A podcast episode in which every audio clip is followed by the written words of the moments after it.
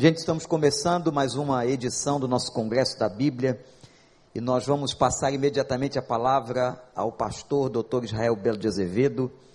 Eu tenho dificuldade de apresentar esses homens porque são pessoas de extrema capacitação, homens de Deus, eu tenho certeza que vai ser uma bênção para a sua vida. Pastor Israel é um escritor, foi reitor do seminário, tem doutorado, especialidades, um homem de Deus, historiador, escritor, como já disse, de muitos livros, ele vai falar um pouquinho sobre isso. Mas eu queria convidar você a que pudéssemos agora, se você tem aí o seu eletrônico, uma caneta, um papel, se preparasse, porque nós vamos ouvir, gente, coisa muito boa sobre a história da reforma protestante e sobre as implicações dessa reforma na vida da igreja como também na igreja chamada contemporânea. Tanto ele quanto o professor pastor Luiz Saião vão estar trabalhando nesse tema. Saião vai estar logo após é, da palavra de Israel, trabalhando um tema muito importante que é o problema da ideologia de gêneros e a Bíblia. O que é que a palavra de Deus diz a respeito disso? Mas nós vamos começar agora, ouvindo exatamente um pouco sobre a reforma. Eu quero que a igreja receba com carinho o pastor Israel Belo de Azevedo, pastor da Igreja Batista Itacuruçá, aqui no Rio de Janeiro. Mais uma vez, sou grato a Deus o, pelo privilégio de estar com os irmãos, onde aqui já estive desde aqui, desde a Avenida Janeiro de Carvalho, né? Então, acompanho esta igreja, a qual aprecio imensa e profundamente. Estou absolutamente em casa com aqueles que me conhecem e também com aqueles aos quais eu ainda não conheço. Antes de começar, vou vender alguns peixes. Né? É, antes, algo que eu não vou vender eu tenho aqui um livrinho chamado Jornada Bíblica. É uma introdução a cada bloco da Bíblia, de uma leitura semanal. Aquela leitura da semana eu faço uma breve introdução de oito, cinco linhas. Então, esse livro eu vou dar amanhã a cada um. Hoje eu só tenho pouquíssimos exemplares, mas também vou dar. Então, os que chegarem os dez primeiros, mas amanhã eu prometo que eu trago para todo mundo é, um presente meu é, para os irmãos. E eu quero dizer que estou lançando um livrinho, desculpem os homens, só para mulheres. Eu acho que elas gostaram. Homem escrever para mulher é quase impossível, que mulher é diferente, né?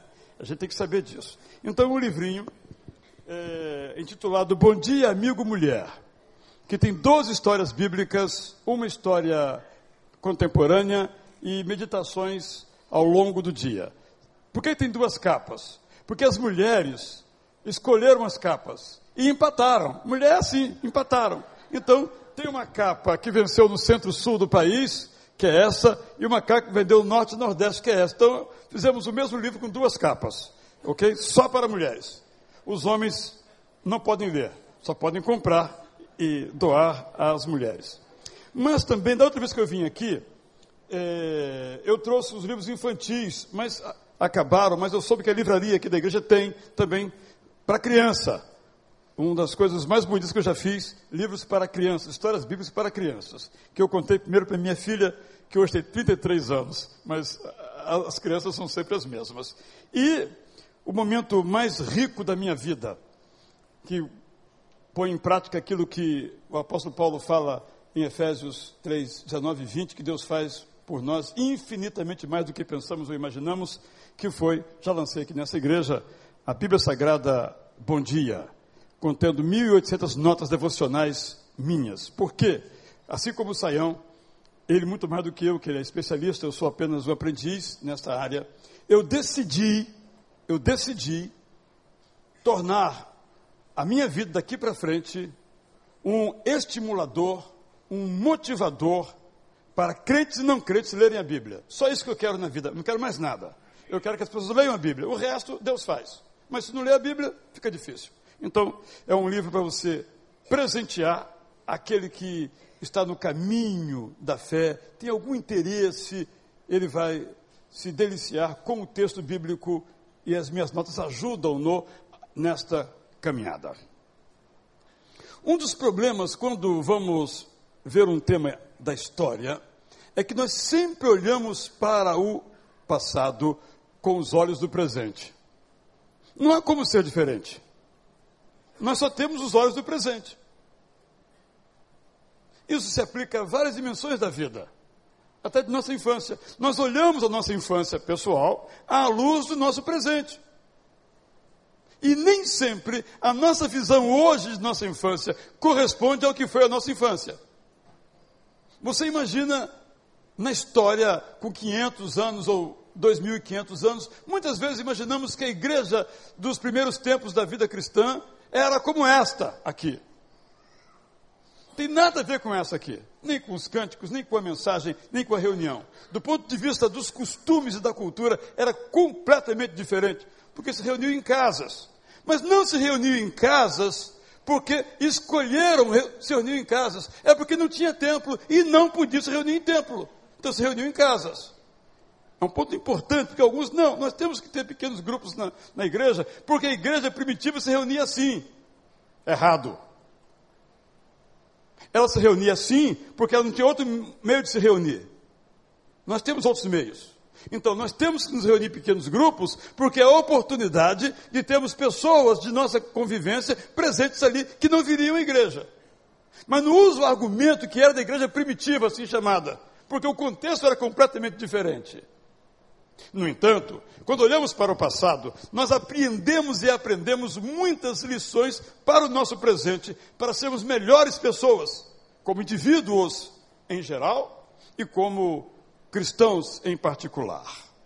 Então nós temos que fazer um esforço de imaginação tremendo para ver como era o mundo. Imagine vocês, por exemplo, Cabral entrando, desculpe, tem que guardar o, o prenome, né? Para não ter muita dúvida. É, não existia Bangu ainda, esse Cabral que eu estou me referindo aqui é antes de Bangu, mas é um outro, um Pedro. Então, o Pedro, então, imagine o Pedro com os conhecimentos que tinha à época, entrando em navios. Hoje você tem, hora, que hora vai chegar, onde vai aportar, você sabe tudo. Que hora vai ser o cafezinho a bordo, o lanchinho, se não for aquelas que vendem, né? É, você sabe tudo. Mas imagine Cabral ou Colombo entrando no navio em direção aonde? Sabe-se lá aonde. Temos que sempre fazer um desconto e chamar a nossa imaginação junto com o conhecimento para entendermos aquele outro tempo. Imagine uma época em que não havia estados, governos centrais, mas pequenos governos locais, como se fossem comarcas, em que cada um tinha o seu príncipe, ou o seu eleitor, ou, na linguagem de hoje, o seu governador. Imagine um mundo assim. Imagine um mundo em que as pessoas não usavam relógio, nem meia, depois o Wanda explica a razão dessa minha alusão histórica tão profunda, em que as horas do dia não eram marcadas por relógio que as pessoas não tinham, mas eram marcadas pelos sinos da igreja. Imagine esse mundo, que não é o nosso mundo. Imagine um mundo em que as pessoas tinham medo dos trovões porque os trovões eram manifestações da ira de Deus. Imagine um mundo em que alguém, para agradar a Deus, tinha que fazer muitos sacrifícios. Imagine um mundo assolado por pestes que às vezes dizimavam cidades inteiras por falta de higiene pública. Imagine um mundo em que uma igreja controlava todas as coisas que queria ir na direção oposta à sua família, que queria que ele fosse advogado, por causa de uma experiência que ele teve. Jovem, viajava a cavalo, quando no meio da floresta ele foi surpreendido por um vendaval. Trovões, ira de Deus. noite absoluta, medo pavoroso. Ele então pula do cavalo, se ajoelha no chão na poça e faz uma oração. Valei-me, Santa Ana. Se a senhora me fizer chegar em casa são e salvo, eu vou me tornar monge. E se tornou monge contra o desejo da sua família. Mas aquela angústia que se manifestara no meio da floresta continuara no seu coração. E durante todo o seu tempo, ele buscava, mesmo no mosteiro, uma maneira de agradar a Deus. Medo, o homem dominado pelo medo infantil e depois pelo resto da sua vida. Há um filme que mostra parte da sua história muito interessante, em que uma de suas tarefas no mosteiro era lavar as latrinas. Enquanto ele lavava as latrinas, ele pedia que Deus olhasse para aquela humilhação dele e lhe desse paz ao coração. Esse homem foi crescendo, se tornou bacharel em teologia, mestre em teologia, doutor em teologia, especialista como saião em Bíblia. Esse homem foi dar um curso na carta de Paulo aos Romanos, na universidade onde ele atuava. E logo no começo, em que ele abre a Bíblia, não na linguagem de hoje, como eu vou ler, mas no grego, que ele dominava tão bem quanto o hebraico, ele lê as seguintes palavras. Romanos, capítulo 1, versos 16 e 17, sobretudo. Eu não me envergonho do Evangelho, pois ele é o poder de Deus para salvar todos que creem, primeiro os judeus e também os não-judeus. Pois o Evangelho mostra como é que Deus nos aceita. É por meio da fé, do começo ao fim. Como diz as Escrituras, viverá aquele que por meio da fé é aceito por Deus.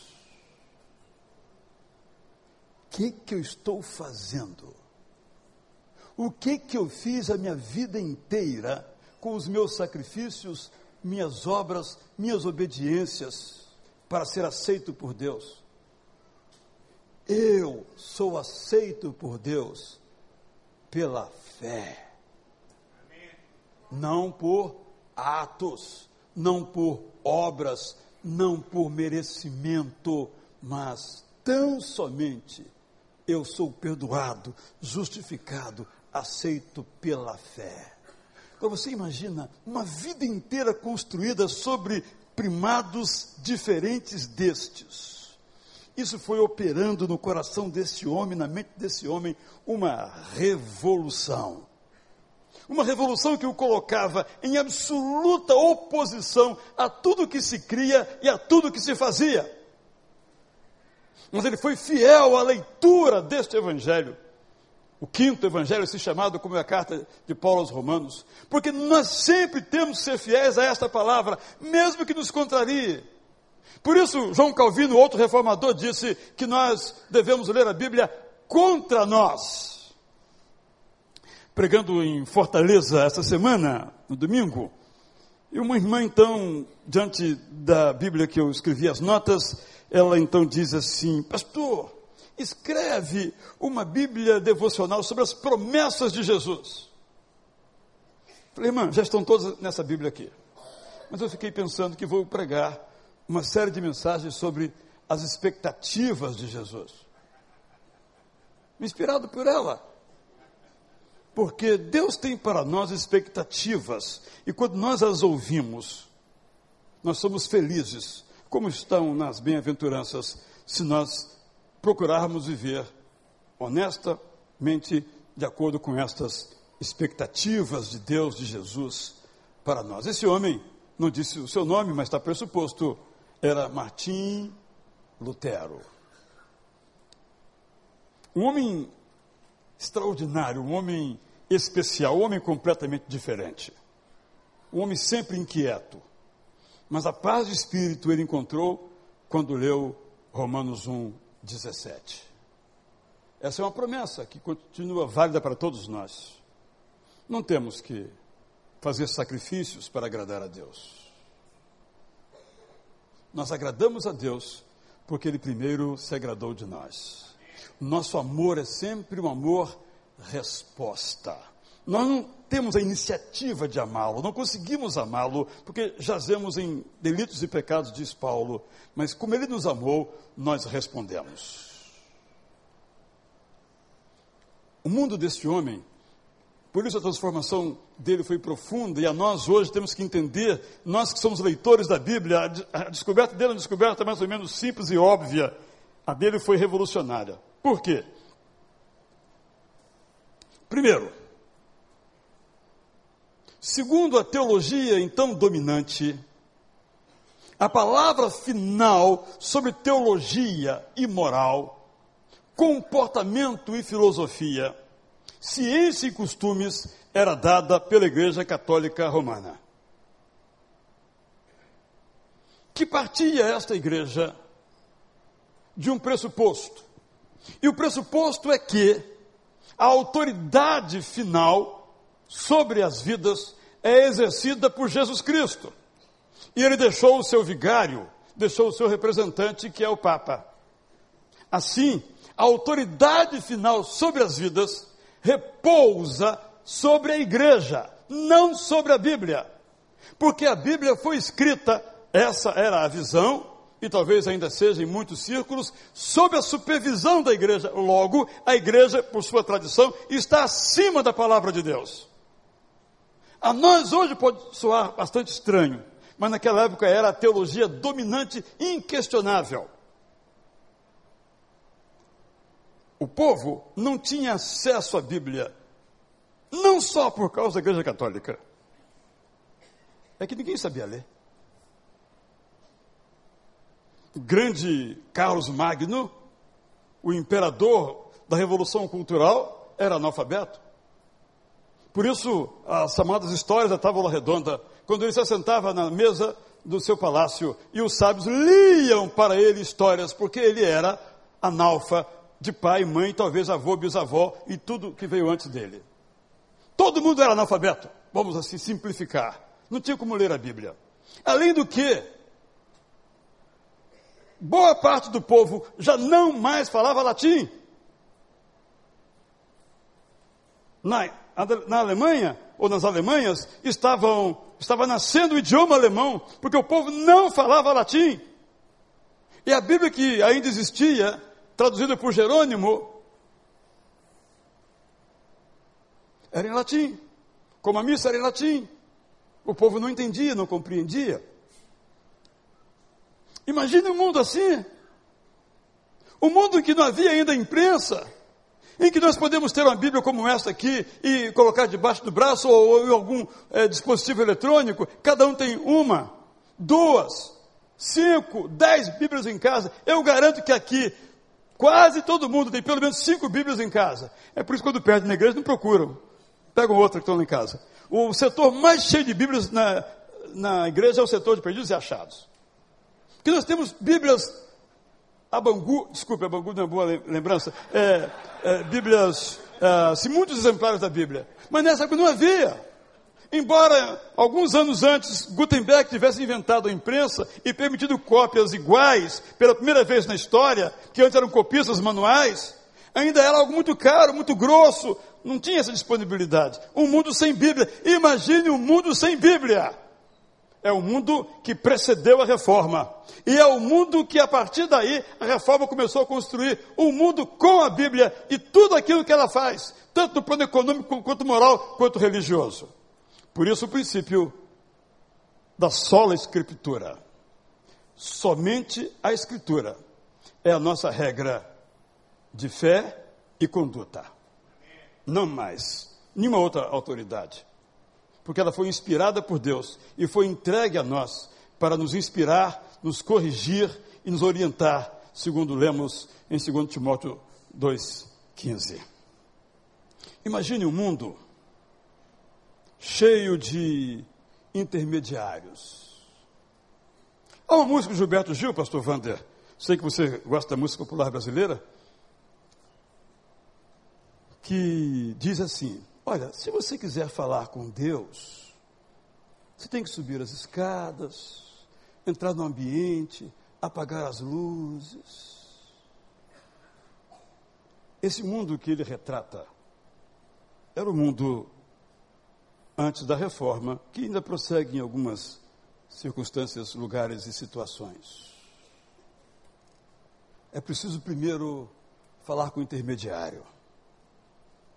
Um santo vivo, ou em muitas situações, em nossos casos brasileiros, em santos mortos e em muitos casos em santos vivos, como a gente infelizmente observa também. Imagine um mundo que você não tem acesso direto a Deus. Embora a Bíblia diga, mas não havia Bíblia na mão do povo, que nós podemos entrar com ousadia, com coragem diante de Deus e dirigir a Ele a nossa oração. Foi nesse contexto que Lutero alça a sua voz e diz, repetindo o texto bíblico, não há intermediário entre Deus e o homem a não ser Jesus Cristo, homem. Parece tão comum, desculpe a expressão, tão banal, mas foi uma novidade absoluta. Era um mundo regido por donos da verdade, dentro e fora do mundo religioso. Por isso, Lutero desenvolveu a ideia, então, da singularidade de Jesus. Solos Cristos. Só Jesus é o nosso intermediário. Ninguém mais, nem vivo, nem morto, só Jesus. Sabemos que esse valor, esse primado, esse postulado, esse princípio ainda se faz necessário, porque nós sempre queremos colocar intermediários entre nós e Deus. Imagine um mundo governado por sacerdotes. Imagine um mundo em que não há liberdade de pensamento, liberdade de expressão, liberdade de experiência. Imagine um mundo assim. É nesse contexto que, novamente, Lutero, a partir de sua experiência, tinha pensado na sola escritura, na Bíblia como única regra de fé, conduta e prática. Tinha pensado em Cristo como único mediador, solos Cristos. Imagine um mundo cheio de superstições. Um mundo em que se vendia pedaços da cruz de Cristo, areias do deserto do Sinai. Imagine um mundo em que os anjos se equilibravam na ponta de um alfinete. Era discussão teológica desde os tempos mais recuados. Imagine um mundo em que era preciso pertencer a uma igreja, obedecer a esta igreja para ser salvo, porque quem estivesse fora da igreja estava também fora da salvação. Imagine esse mundo. Foi neste mundo que Lutero, repito, lançou a sua voz e disse: Nós vivemos somente pela fé, sola fide. Aquilo que fazemos é por causa da fé, não para a fé, mas como consequência dela. Nós buscamos louvar a Deus, servir a Deus, não para ser salvos, mas porque somos salvos. Pensando na linguagem bem atual de coisas que nós temos ouvido aí, nós não damos o dízimo para ser abençoados. Nós damos o dízimo porque já fomos abençoados. A ordem dos fatores altera o produto. Esse era o mundo de Lutero. Então, por causa disto, depois de ter encontrado essa paz, por causa da sola escritura, que ele examinou esses textos e todos que ele conhecia profundamente, ele escreveu, como é bem conhecido, 95 frases. E pregou essas frases. Eu vou ter o prazer de agora, em julho, levar um grupo até lá para ver esse lugar que eu não conheço ainda, na Alemanha, em Wittenberg, na porta do castelo, na porta da igreja do castelo. 95 frases. Venham discutir comigo. Pouco tempo antes ele tinha ido a Roma. E todos que foram a Roma, como Francisco de Assis, três séculos antes também, ficavam horrorizados com o luxo da corte romana e a miséria dos povos onde quer que estavam, por exemplo. Ele pregou essas frases, porque um, alguns dias antes, numa cidade próxima, ele soube que tinha um emissário do Papa, chamado João Tetzel, Johanne Tetzel. Johanne Tetzel vendia indulgências. Vamos ser mais claros. Ele vendia perdões. Imagine você cometeu um pecado, seja qual for, grave, simples ou não. Você vem ao pastor Vander ou ao pastor José Paulo e diz: Eu pequei. Quanto custa eu ser perdoado? Vocês me dizem porque eu não sei, não é? O que, que vão responder? Meu irmão, minha irmã, é o sangue de Cristo, não custa nada. Mas Tetzel, no seu cavalo, viajava vendendo as suas indulgências para financiar a construção de uma basílica em Roma. Dizem, nunca se sabe se é completamente verdadeiro, não é isso, mas dizem que ele pregava assim, do alto do seu cavalo como alguns pregadores modernos, infelizmente. Eis aqui uma indulgência, que se você comprar, você será perdoado dos pecados de hoje e do futuro. Como as vendas estavam um pouco baixas, ele fazia um apelo mais forte. Como também a gente às vezes vê, lamentavelmente, ele dizia: Ei, você que está passando aí, que filho malvado você é, que não compra uma indulgência aqui para tirar a sua mãe do purgatório.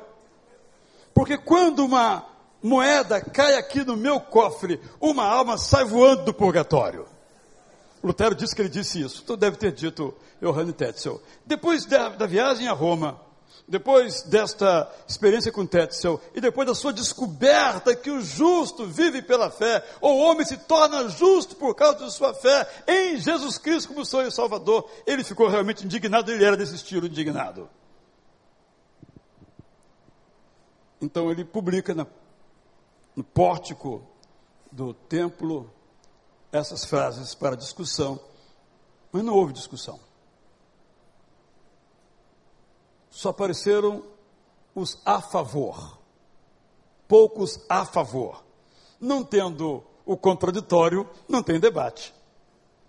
Mas a imprensa foi inventada há 20 anos antes. E alguém colocou na prensa e rodou aquelas 95 teses que se espalharam pela Alemanha como se fosse um rastilho de pólvora. Imagine se tivesse WhatsApp. E aquilo colocou Lutero então no centro de um movimento. Esse movimento gerou muita simpatia do lado dos príncipes protestantes, que eram os governadores dos eleitorados ou eleitores, porque as Alemanhas eram vários principados ou eleitorados independentes não era unificada ainda como a Alemanha. A reforma faz parte dessa unificação. E outros ficaram contra. Inclusive houve uma reunião chamada Dieta, uma assembleia do Congresso, uma reunião do Congresso, e houve um ultimato do Papa, dizendo: Lutero, retrate-se.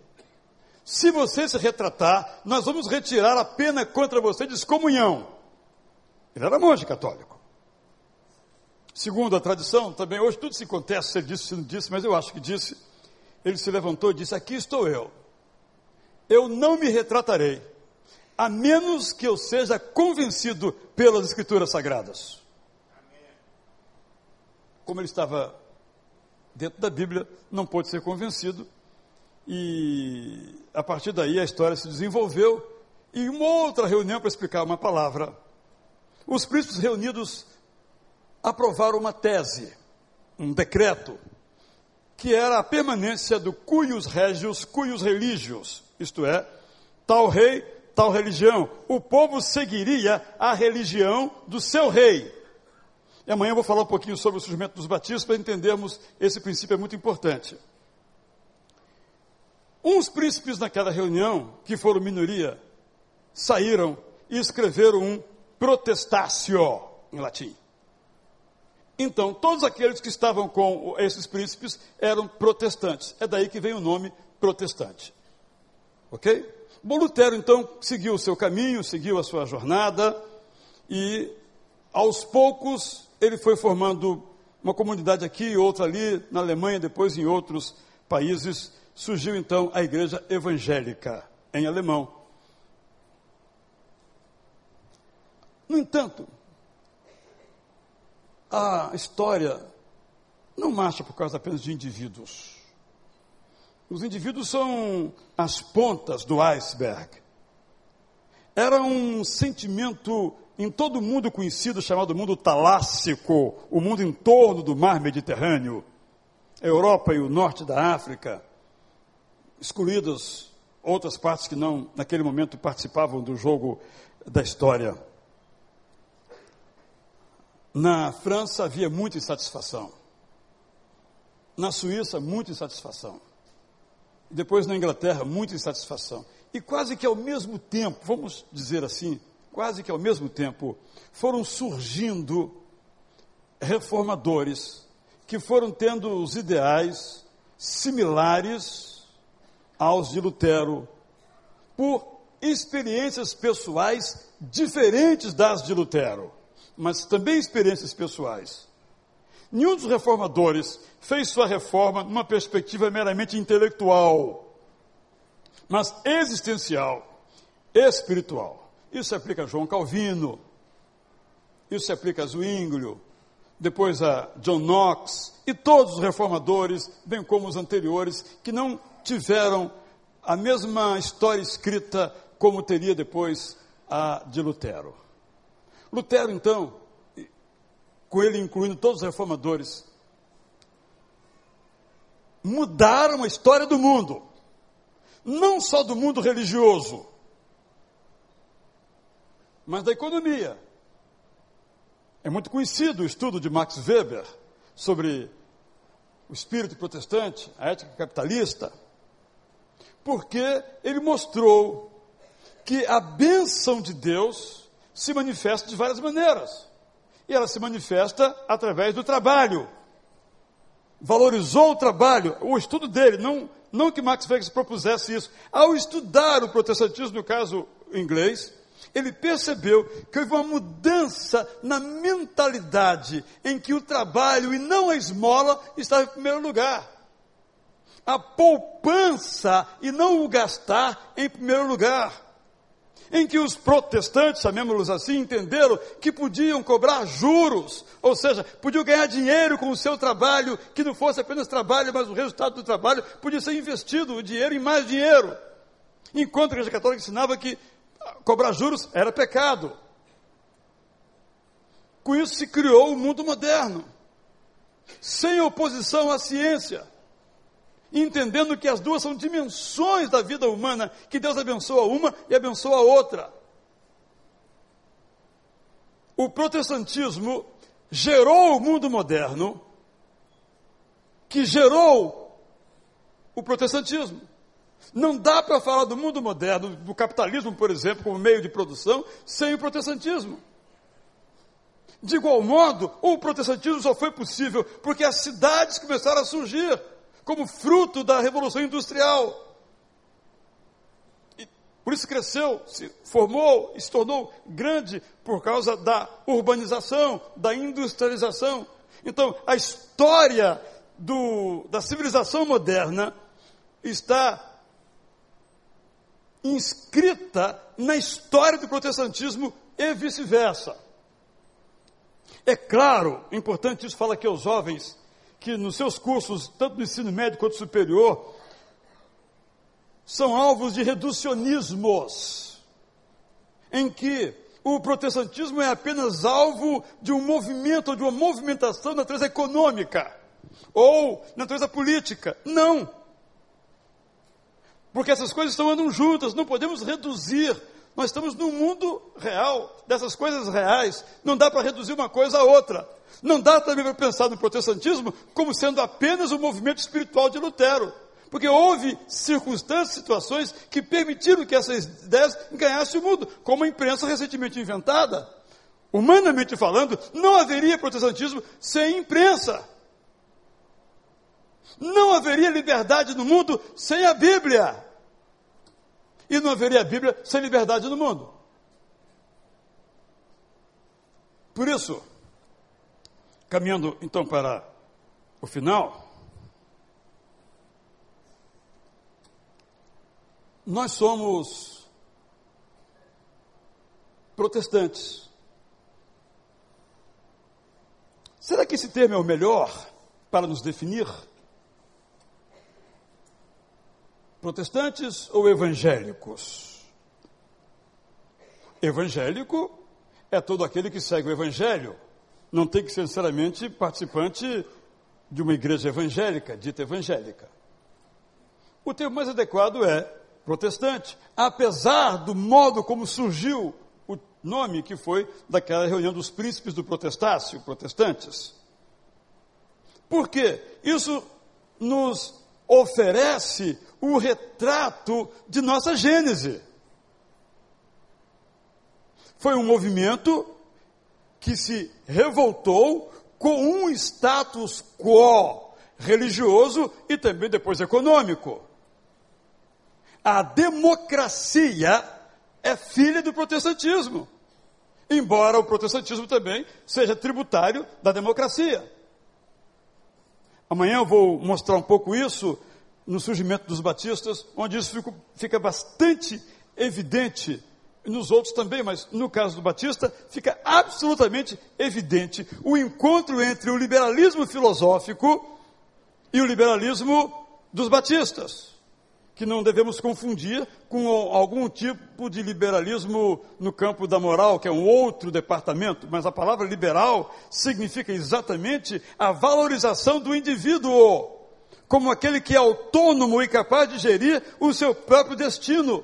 Então, quando o protestante diz: Olha, eu posso abrir a Bíblia, que agora tenho nas minhas mãos, e eu posso ler e interpretar livremente. Eu não preciso da tutela de alguém. Vejamos, por exemplo, aqui, talvez aqui todos sejam batistas.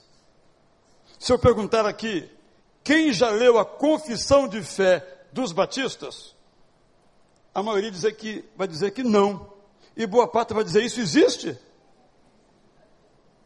Porque nenhum de nós, ao ler um texto bíblico, se baseia na declaração de fé dos batistas sobre isso.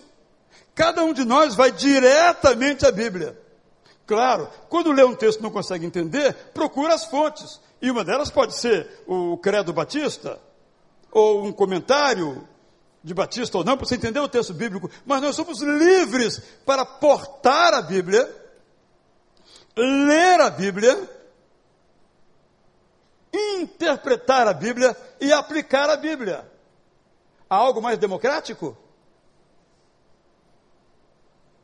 A nossa igreja, seja esta ou outra, pode, do púlpito, o pastor dizer alguma coisa, eu olho aqui e diz, ô pastor Wander, peraí, não é isso que eu estou lendo não.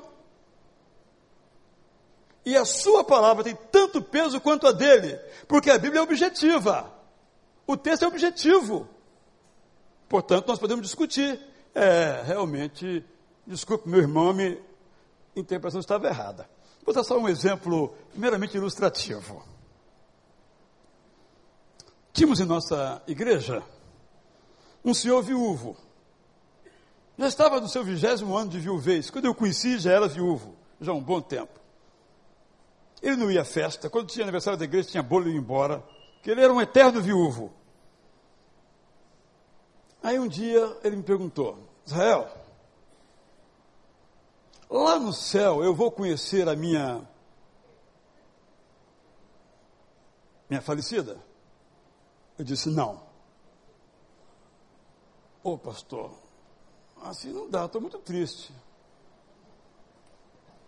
Só vou dizer uma coisa que depois ele casou de novo, tá? Agora ele não pergunta mais isso. Aí eu, aí eu fiquei pensando naquilo. Pensei naquilo, fiquei pensando anos naquela pergunta. Né, Wanda? Há perguntas que nos fazem que ficam anos na nossa cabeça. Aí eu desenvolvi um raciocínio. E eu digo, a Bíblia não diz a esse respeito. Isso aqui é uma especulação. Tem que ser honesto, é especulação. Então eu digo assim: à luz da Bíblia, é claro, mas é uma especulação. Assim como o corpo de Jesus foi glorificado ao ponto de às vezes nem ser reconhecido e de traspassar espaços físicos, a nossa memória também será glorificada. Nós vamos nos conhecer, mas não vamos nos lembrar das situações dolorosas da terra da história humana, porque senão o céu seria o inferno. Bem, é uma especulação. Agora, eu não posso dizer, a Bíblia diz que, eu posso dizer, eu posso fazer uma, eu tenho que ser honesto, uma inferência que nunca pode contradizer o texto bíblico se ele claramente é, disser isso. Ele diz: no céu não casaremos, por exemplo, isso está claro não vai ter ideia de família como nós temos aqui. Ele é claro a esse respeito. Mas não é claro se vamos nos conhecer ou não. No Apocalipse dá a entender que sim, mas o Apocalipse é um livro especial. Essa é a beleza da Bíblia. É por isso que eu tenho sigido como Saião há muitos anos o meu ministério, meu jeito de ser, o meu, minha missão, meu propósito em fazer o povo amar a Bíblia. Com ali tudo se resolve. Isso nós devemos ao protestantismo. Nós somos protestantes. Só para introduzir o tema de amanhã. Há muitos anos eu era, nessa época, editor de uma revista de jovens chamada Mocidade Batista, da Convenção Batista Brasileira, JUMOC, junto de Mocidade, e eu escrevi um artigo intitulado assim: São os batistas protestantes? Interrogação. São. Ponto. Aí, o pastor João Filson Sorém, pastor da primeira igreja batista do Rio de Janeiro, à época, escreveu um artigo, ele era um diplomata. Aí ele começou assim: a guisa de alguns complementos ao artigo, aí citou o artigo, quero aduzir os seguintes argumentos. E ali ele, então, negou tudo que eu disse, com toda educação, né? E afirmou então que os batistas não são protestantes porque eles vêm desde o tempo em que João Batista batizava as margens do rio Jordão, perto de Jerusalém, a chamada teoria do JJJ. A história termina assim. Eu falei, pastor Sorém, eu posso publicar o seu texto? Não, irmão Israel, eu não quero causar polêmica. Então eu não pude publicar o artigo dele, que era muito interessante, numa linha completamente distinta da minha percepção. Só que história, irmãos, não se faz com fé. História se faz com ciência, com documentos. E houve um reitor, temos aqui dois, né? De um seminário nos Estados Unidos. E esse cara, é, chamado William Whitsitt, escreveu um livro em que ele descobria os chamados Kiffin Manuscripts. E nesses documentos, o chamado Kiffin, se demonstrou que os batistas, quando começaram, não batizavam por imersão.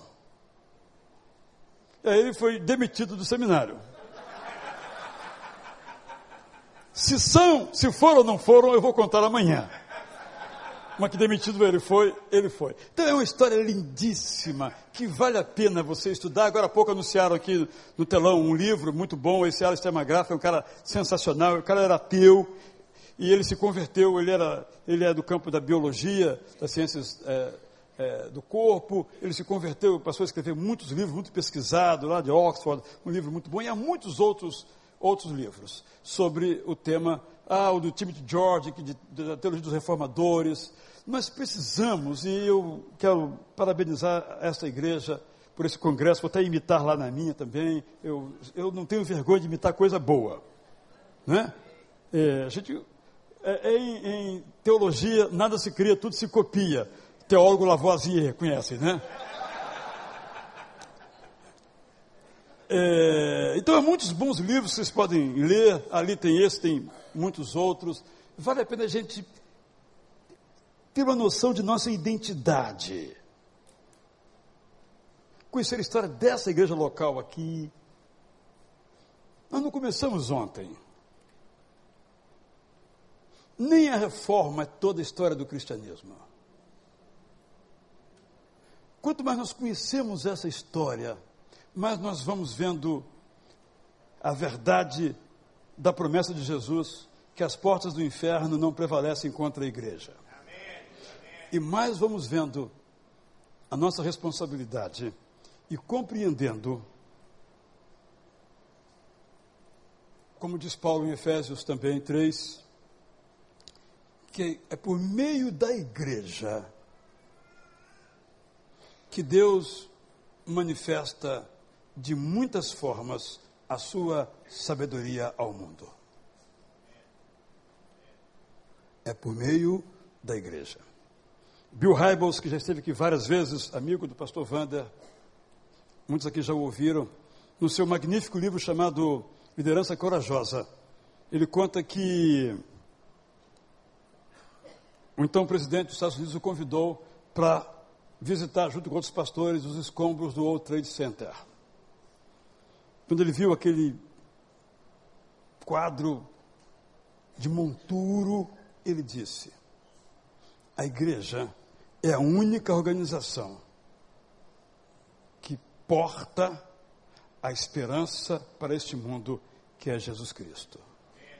Nós temos que fazer com que essa bandeira, agora não mais o Heibels, mas eu, como qualquer um de nós, obviamente, tremular o mais alto possível. Não há esperança para o mundo, nem na economia, nem na política. Só há esperança para esse mundo em Jesus Cristo, nosso Senhor e Salvador. Isso é um legado. Imagine um mundo que não tivesse feito essa óbvia redescoberta revelada na Bíblia pela reforma, como seria o mundo de hoje. Como é ainda o mundo em muitos lugares, onde Jesus Cristo, o Jesus da reforma, digamos assim, que é o da Bíblia, ainda não chegou. Termino com um apelo missionário.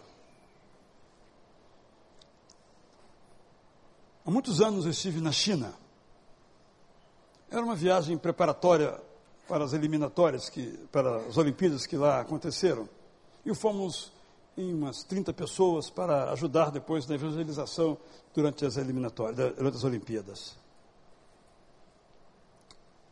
E ali, uma pessoa que viajava conosco contou uma história que eu nunca esqueci. Ela e o seu marido eram missionários na Albânia. E então um deles, ela conta a história, foi para os lugares mais distantes da Albânia, região muito montanhosa, algumas regiões passando só quase que uma pessoa de cada vez, e chegaram numa aldeia bem distante da capital. Contaram a história de Jesus Cristo. O chefe da aldeia se converteu. Muitas pessoas se converteram. Eles então viraram as costas para retornar. Mas o chefe disse: Mas eu tenho uma pergunta. Qual? Você disse que Jesus Cristo morreu em meu lugar. Sim.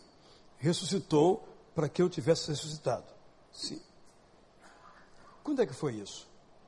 Aí o missionário respondeu: ano 30 depois de Cristo. E ele disse: Por que vocês vieram só agora? O que, que eu faço com meus pais e meus avós, que já morreram sem saber essa verdade que vocês só agora trouxeram. esse é o nosso desafio.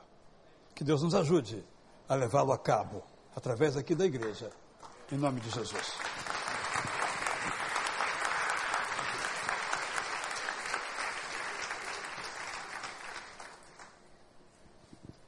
Pregador nunca sabe que há uma pergunta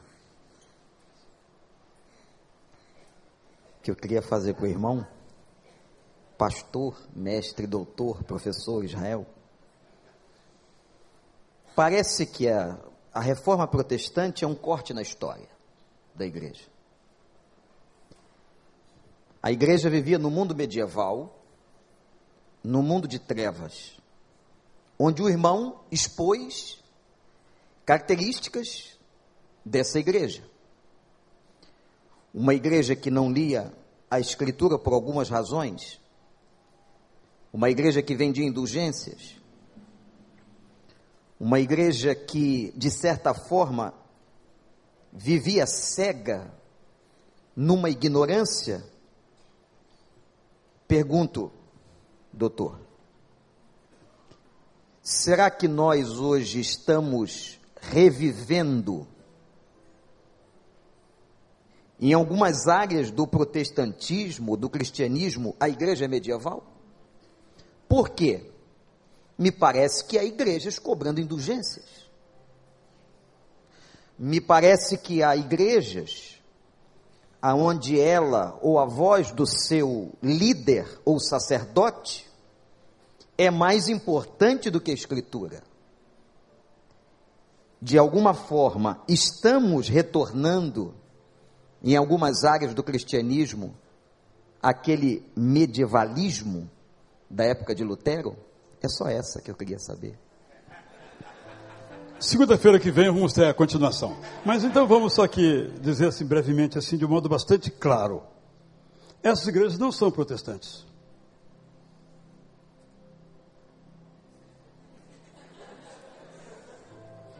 Usam o nome, mas não são protestantes. Porque uma igreja, como uma, eu li, eu ouvi, não acreditei. Eu fui ler, também não acreditei. Aí eu fui ver no YouTube. Aí eu tive que acreditar. Abraão, é o que você está falando. Abraão fez um sacrifício para Deus. Deus olhou para o sacrifício de Abraão e então o salvou. Nós somos salvos por meio dos nossos sacrifícios. Lutero deve ter lá no túmulo. Por isso, Ariovaldo Ramos, que muitos aqui conhecem há muitos anos, fez a seguinte proposta: Nós temos que fazer um concílio para definir o que é evangélico. Então, este é o problema, porque esse pessoal se diz protestante, mas não é protestante. Eu não gosto do termo neo-evangélico. Acho que esse termo é inadequado. Eu prefiro, é, desculpe, neopentecostal. Eu acho que não é justo com os pentecostais. Não tem nada de pentecostal nisso. Os pentecostais são sérios. Leem a Bíblia, amam a Bíblia. Então, neo não é justo, são pós-pentecostais, são outra coisa não tem ligação nem histórica, genealogicamente, e nem teológica. Mas o que eu queria é, dizer, Wander, é que a força da propaganda dele também nos alcança. Você é pastor aqui dessa igreja, não usa esses artifícios, mas parece que eles dão certo. Por que não usar também? É uma sedução. Porque aparentemente são bem-sucedidos. Essa igreja aqui teve um belíssimo programa de televisão, mas os custos tornaram impossível continuar. Eles têm, não horas, eles têm canais vendendo bênçãos. Então, é, por isso eu acho que a minha resposta curtinha tem uma, uma, curta e uma longa. Você escolhe qual que você quer. E nós, eu e você, eu e você, esquecendo agora esses não protestantes, nós eu e você, temos que vigiar para que as nossas vidas também não fiquem reféns de visões medievais, como você mencionou. fazendo negócio com Deus, por exemplo, ou achando que nós somos tão bons, tão bacanas, tão legais, Deus olhou para nós e nos salvou. Tem crente que tem orgulho de ser crente. Que isso? Orgulho como? Se eu nada fiz para ser crente, como diz um teólogo, a única coisa que eu fiz para ser alcançado pela graça foi ter pecado. É a nossa contribuição. Porque o resto é o amor de Deus para conosco. Então nós temos que estar sempre atentos em nós mesmos e também em relação aos outros, porque somos confundidos, colocados na mesma no mesmo saco. Não queria usar a palavra, mas panela. usei. Panela, melhor. Obrigado pela contribuição altamente teológica. Panela. Agora, o mestre, é o seguinte: será que isso tem a ver com aquele texto de Jesus? Errais, não conhecendo as Escrituras, nem o poder de Deus. Por isso, Saião e eu temos esse condão, esse projeto na vida. É ler a Bíblia. É ler a Bíblia. É isso aí. Nós temos que, vou usar uma palavra aqui, empurrar o povo para ler a Bíblia. Eu já disse isso aqui. Eu dizia, Saião, você nunca ouviu isso. Eu dizia assim: vamos ler a Bíblia. Ela é difícil, mas vamos ler a Bíblia. O que, que eu estou dizendo? Não leia. Agora eu digo: a Bíblia é fácil. Só comprar a Rota 66, existe ainda? Né? Ou é, a jornada que eu vou presentear aos irmãos tem um. É fácil. E agora, Evandro, só para terminar, o pregador fala que vai terminar, é mentira, não acreditem. É, é, é o desejo, porque ele não realiza. Nós na igreja temos um projetinho muito simples de leitura da Bíblia em voz alta. Então, durante duas horas, nós lemos todos os capítulos, são uns 10, 12 capítulos por semana, nós lemos em voz alta. Muitas pessoas participam. O que, que eles me disseram? Levítico, acabamos de ler agora. Pastor, ou Israel, não gosto que me chama de pastor, Israel, a gente como qualquer outra pessoa. Israel, sacerdócio oficial dos crentes, que eu nem falei, porque não, né, e tal. Israel, Levítico é sensacional. Porque eu garanto que metade daqui chegou lá, pulou. Levítico não. Gente, Levítico é uma catedral. É só beleza. Quando você lê em voz alta, os vitrais da catedral, as pinturas da catedral, as escadas da catedral, as cortinas da catedral vão aparecer diante dos seus olhos, você fica extasiado. É o livro de Levítico. Mas uma irmã, eu fui para quem em Fortaleza e falou, pastor, já li a Bíblia toda, menos Apocalipse. É muito chifre, é muito monstro, eu tenho medo de ler aquilo. então eu estou com o desafio de escrever um livro pensando nessa, para desmistificar, coitado do livro do Apocalipse. Irmãos, vamos agradecer. Eu não sei como adjetivar